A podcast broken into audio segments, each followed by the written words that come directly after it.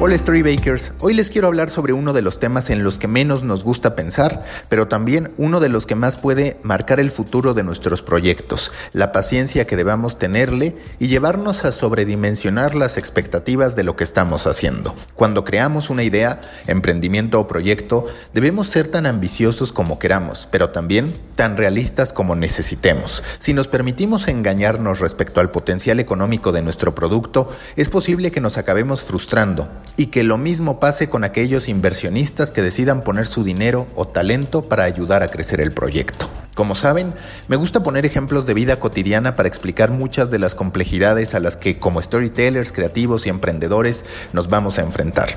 Imaginen que compran un coche austero de motor pequeño y deciden juzgarlo por su rendimiento en carretera, por lo rápido que pueda ir o no y por lo estable que resulte al manejar a alta velocidad. Es natural que fracasara bajo esa óptica. ¿Se trataría entonces de una promesa incumplida de producto? ¿Estaría fracasando en su esencia o solo estaríamos pidiéndole algo para lo que no fue diseñado y para lo que ni siquiera fue vendido? Saben la respuesta. Demos a cada producto su justo valor y a partir de eso las exigencias que amerite. Recuerden que los espero en Proyecto Morona, grupo en Facebook para pequeños creadores de grandes ideas. Ahí compartimos experiencias, analizamos qué está pasando en los medios, presentamos proyectos de los miembros que lo integran y seguimos hablando de lo que tanto nos apasiona. Contar historias, analizarlas, inspirarlas y quebrarnos la cabeza pensando cómo hacer un gran negocio en una industria tan inestable como la del contenido y sobre todo como la de la industria digital. Los espero en Proyecto Morona, pequeños creadores de grandes ideas. Ahora sí, es momento de tomarnos un espresso. Shot 15. ¿Qué errores debo evitar al hacer mi modelo de negocios? Cuando se nos ocurre una idea suele haber dos caminos. O desconfiamos tanto de ella y de nosotros mismos que no hacemos nada para convertirla en realidad, o pensamos que ante la idea que nos va a cambiar la vida. Cuando se nos ocurre una idea suele haber dos caminos. O desconfiamos tanto de ella y de nosotros mismos que no hacemos nada para convertirla en realidad, o pensamos que estamos ante la idea que nos va a cambiar la vida. A veces sabemos que estamos ante algo revolucionario, pero no sabemos por dónde empezar. A veces pensamos que estamos haciendo algo que seguro otros ya están haciendo y entonces decidimos que no vale la pena. Algunas otras somos tan optimistas respecto a lo que se nos está ocurriendo que le adjudicamos oportunidades millonarias que en la práctica no harán más que crear expectativas que muy difícilmente va a poder cumplir nuestro producto. No porque sea bueno, malo o regular, sino porque justo en esta etapa de concepción y ejecución de una idea es cuando más fríos y analíticos debemos ser respecto a las expectativas de lo que estamos generando y a la industria en la que queremos competir. Así como en su momento les hablé de métricas que resultaban injustas para ciertos productos, como todas las relacionadas al alcance para el periodismo a profundidad que en algún momento les mencioné que hizo marca con Camps, su investigación investigación a profundidad que derivó tanto en una serie de textos en torno al boxeo en los campos de concentración nazi como en una serie de podcast a 12 rounds, lo mismo puede pasar con las ideas, proyectos o emprendimientos desde el punto de vista financiero. El primer error, y los enlisto no necesariamente en orden de importancia, es no entender la industria o el sector en el que en verdad debe estar el producto. Para dejarlo muy claro, si eres un sitio de deportes, no podrás competir con la evaluación de Amazon. Si eres un pequeño motel en un poblado igualmente pequeño, no suena razonable proyectar ganancias como si acabaras de crear Airbnb y ofrecieras un servicio alrededor de todo el mundo.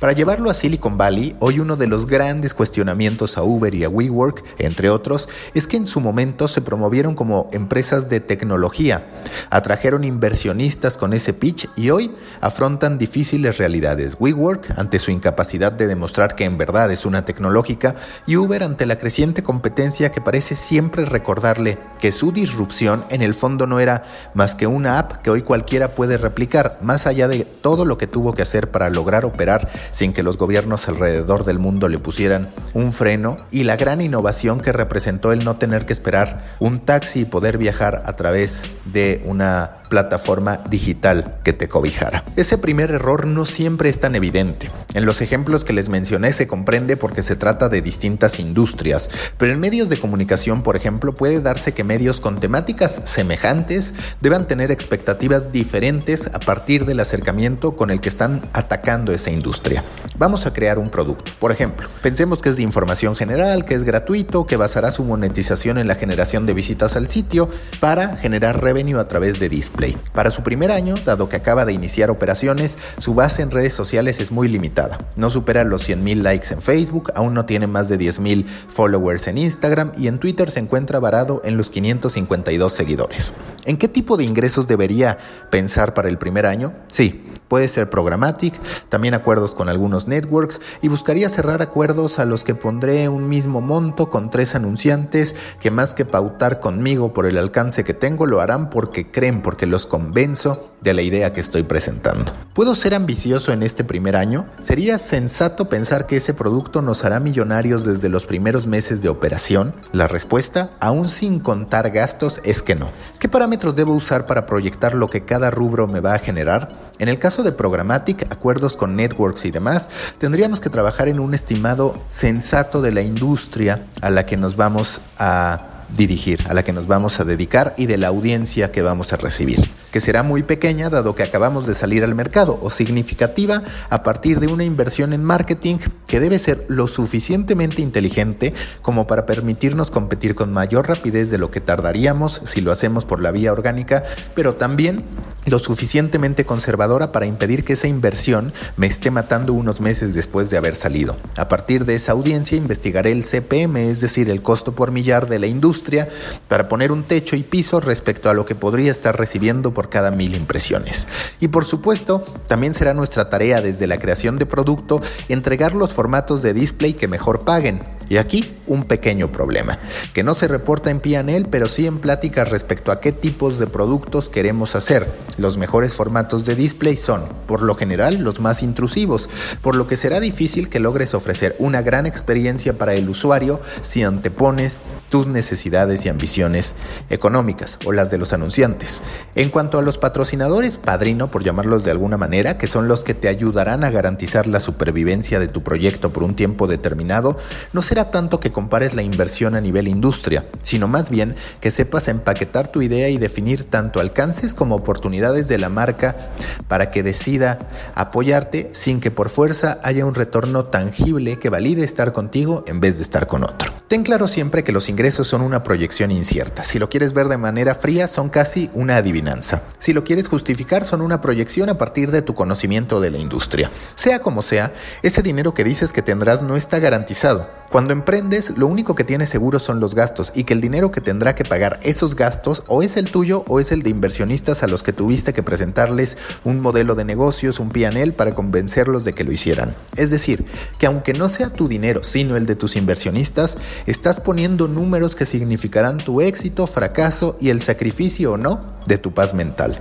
Lo que sí que tienes claro desde el día 1 son los gastos. Algunos podrás frenarlos con el tiempo, como la inversión de marketing o como la adquisición de determinado equipo o la apertura de un proyecto que tenías contemplado desde tu plan de negocios, pero hay otros que ahí estarán, como las de los recursos humanos que contrates. Y si en algún momento quieres prescindir de ellos, tendrás que absorber los costos de la liquidación. Ese mismo proyecto que puse como ejemplo tendrá muchos gastos desde el día 1. Por ejemplo, gastos administrativos, los cuatro redactores, coloquémosle un coordinador editorial y un especialista en redes sociales. Pensemos que hasta ahora solo hemos resuelto la parte escrita, y eso no del todo, porque estaríamos mintiendo si decimos que ya con ellos podemos hacer contenido de calidad. Falta aún la contratación de una o varias agencias fotográficas. Dado que es información general, sería natural que una no fuera suficiente. Pasa, por ejemplo, en fútbol, que un medio obsesivo necesita tanto de la agencia internacional como de la agencia que cubre el deporte local. Un costo estimado de 40 mil a 50 mil pesos al mes por las dos.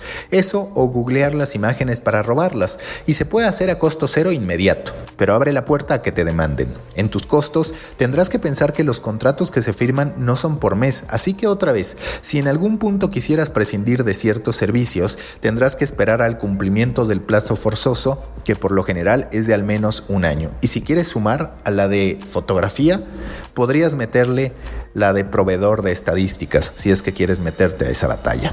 Aún no estoy contando el costo de oficinas si es que decidieras tenerlas. Y en ese costo de oficinas, el costo de los servicios si es que no decidieras pagar por una que ya te resolviera esas necesidades. Y si quisieras ofrecer ciertos beneficios a tus empleados, tendrías que ayudarles a resolver su vida con un lugar de estacionamiento. Emprender y que la matemática tenga sentido como para que el esfuerzo valga la pena no es tan fácil como parece. No en un momento de tanta presión en medios de comunicación, de tanta competencia y con la necesidad de cubrir múltiples múltiples formatos y tiempos para contar historias. Si lo piensan, y ya resumiendo para pasar al siguiente punto, de pagar por las imágenes y por los redactores, solo estaríamos satisfaciendo la generación de contenido escrito y de ciertas galerías fotográficas, pero aún no tendríamos un diseñador para hacer productos gráficos, no tendríamos video, careceríamos de un analista de datos, de un equipo comercial y de desarrolladores o programadores. Todos estos roles que mencioné no tienen por fuerza que estar desde el principio, pero así como lo más recomendable es crecer de manera e ir paso a paso, según lo conservador que seas en tus gastos, también tus ingresos serán igualmente conservadores, por lo que tendrías que casarte con la paciencia y convencer a tus inversionistas de hacer lo mismo. Ahora pensemos en un sitio de información general que busca monetizar a través de suscripción. Tendría gastos semejantes o mayores dado que necesita entregar un producto premium e ingresos menores, cuando menos en las vías de monetización que se consideraron en el caso anterior.